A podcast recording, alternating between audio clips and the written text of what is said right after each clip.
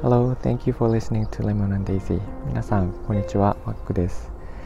えっ、と、レモンデイジーでは心が優しくなるということについていろいろお話をしてるんですけども、えっ、と、アメリという映画が、フランスの映画がありまして、でそれを見たのを私、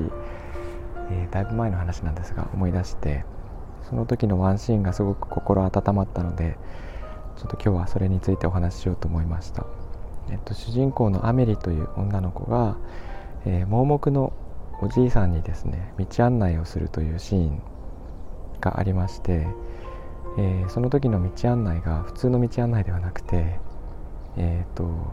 彼女の目を通した主観的な表現をすごくしてるんですね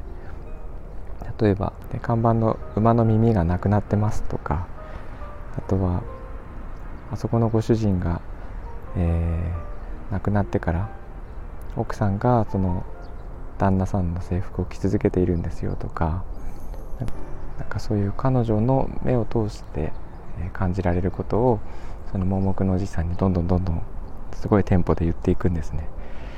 でそのおじさんが、まあえーと、すごく喜ぶわけなんですけど、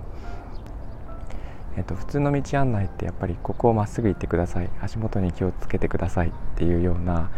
なんか例えばえー、Google マップの、えー、道案内のような機械的なものを想像してしまうんですけど、えー、そういうのって結構聞き慣れてると思うんですよね。ずっと盲目だったわけだし、えー、銀行に行くにはどう行ったらいいですかと聞くと必ずそういうふうに答えられてしまうとかあると思うんですけど本当におじいさんが見たい光景っていうのはそうじゃないかもしれなくてえー、自分の目を通して、えー、感じられる光だったり、えー、人の表情だったり、えその表情を見た時のおじいさんのなんか感情だったりなんかそういうものを求めてるんじゃないかなと思っていてそれをまさにアメリという女の子は突発的ではあれその表現をしたことでおじいさんの願いを叶えたのかなと思ってます。まあ、自分の目ではないので、えっと、アメリの主観になってしまうんですけどでも道案内とかってそういう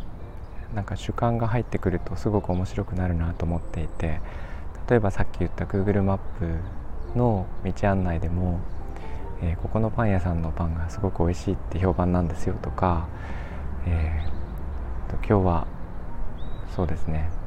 気温が低いので、えー、とここの公園の水たまりが凍ってるかもしれませんよとか、えーか天気が良ければ今日は天気がいいですね。あそこまで足を伸ばしてみてはいかがですか？みたいな感じの何ていうかもっとこう人間らしいというかなんかそういうものが、えー、入ってくると道案内だけでも心が温まるのかなとか思ったりしてます、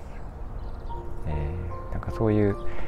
サービスとか商品を作っていきたいなと日頃から思ってまして。でもねなんか機械が心を持つっていうのもちょっとあんまり気持ちいいものではないと感じる方もいると思うんですけどその辺りはどうですかね皆さん。なんかアイデアあったら教えてほしいですね。とは機械が直接こう考えることではなくても、えー、と誰かが SNS で投稿したその場所に関する情報をちょっとそれとなく言ってくれるとかなんかそういう機能でもいいかもしれないですね。はい。そんな感じのことを今日はお話ししてみました。えー、まあ、人を優しい気持ちにするデザインという、えー、ことでお話をさせていただいてますが皆さんの、えー、意見とかですねご感想を、えコメントとかレターでいただけると嬉しいですはい、えーこんな感じでゆるくまったりといつもお話をしていますえー、今日も聞いていただきありがとうございましたここまでにしたいと思います、えー、みんなが優しくあれますように Thank you for listening. I'll talk to you later. Bye bye.